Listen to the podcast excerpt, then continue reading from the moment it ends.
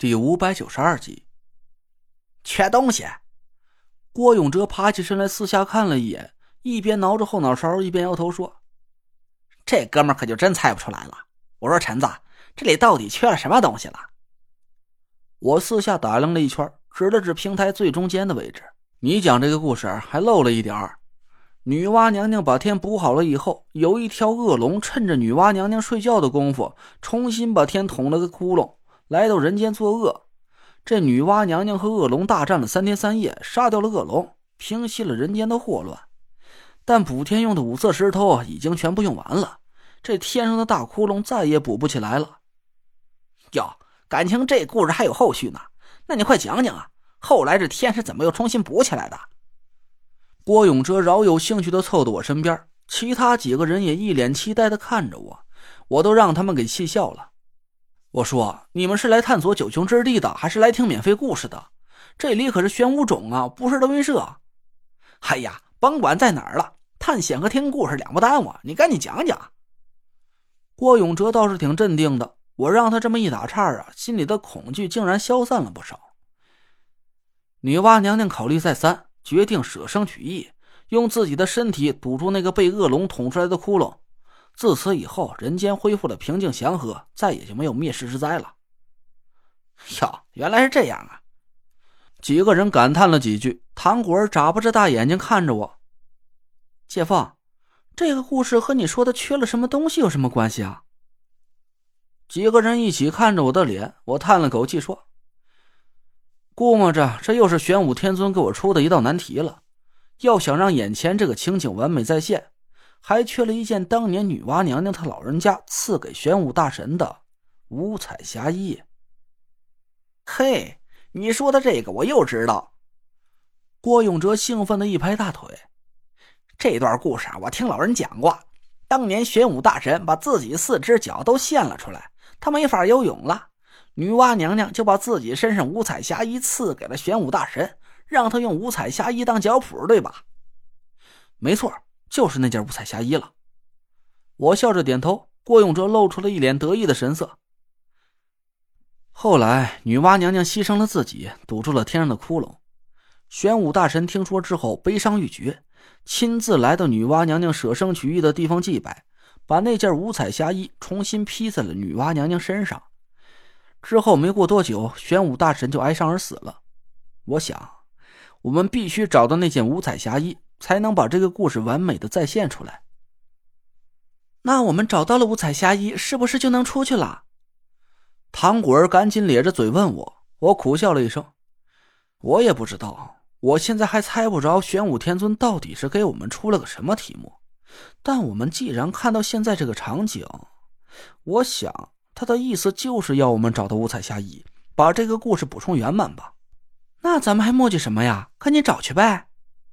唐果儿跃跃欲试，我没好气的白了他一眼。那你告诉我哪儿去找五彩霞衣去？嗯，我不知道。你想辙？唐果儿甩锅的功夫倒是不错。我恨恨的挖了他一眼，抬脚啊朝平台走了过去。哎，陈子，你等等！郭永哲赶紧一把拉住了我，朝着平台扑通就跪了下来。玄武大神，哥们几个不是故意来打扰您老人家清静的。这不是想帮您去找您的医生吗？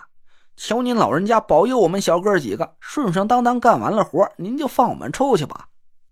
郭永哲的大嗓门远远的传了出去，沉闷的回音绕着柱子回荡了一下，就消失在后背那道深不见底的墓道之中了。我们静静的等了半天，郭永哲的请求并没有得到回应，四下还是一片死寂，静的有点吓人。还愣着干嘛呢？麻利儿的，都给玄武大神磕头啊！郭永哲回头朝我们几个人招手，我赶紧带头跪倒在地上，其他几个人也赶紧排好了跪下。我们恭恭敬敬的朝那四根大柱子磕了几个头。又过了半天，还是没听见任何动静。玄武大神，您要是不吱声，哥们可就当您默许了。郭永哲喊了一声，笑嘻嘻的拉着我站了起来。得嘞，玄武大神同意了，咱进去吧。我哭笑不得的看着他，心想：这家伙到底是哪儿来的自信？哪儿跟哪儿就同意了呀？我们几个人小心翼翼的走进了墓室，过了半天也没听到什么响动，几个人长长的舒了一口气。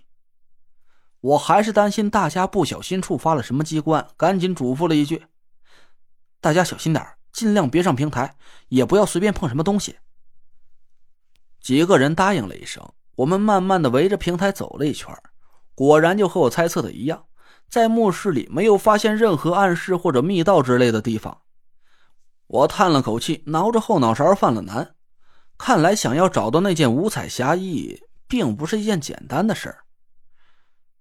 四处好好搂搂。我说陈子，你得相信哥们儿，肯定能找得着那件衣裳。郭永哲倒是非常乐观，他咧着大嘴四下寻找着，对我挑了挑眉毛。我无奈的看着他说道：“哎，说出你的理由。这还有什么理由啊？咱这一路走过来，你没看出来呀？”一般墓道里都会有机关呐、陷阱啊什么的，咱都走了十公里了都没出事儿，还有这墓室，你自己瞧瞧。郭永哲把手电筒四下转了转，一脸认真的看着我。一般的地下墓穴都会在主墓室里埋设各种机关吧？就算没有凶兽镇守，也至少放个大棺材，里面藏个大粽子。可你自己看看这儿，你摸着良心说，人家玄武大人他老人家打算为难咱哥几个了没？我想了想，郭永哲说的竟然很有道理。得，这个理由我还真没法不信。那就好好找找吧。但愿……哎！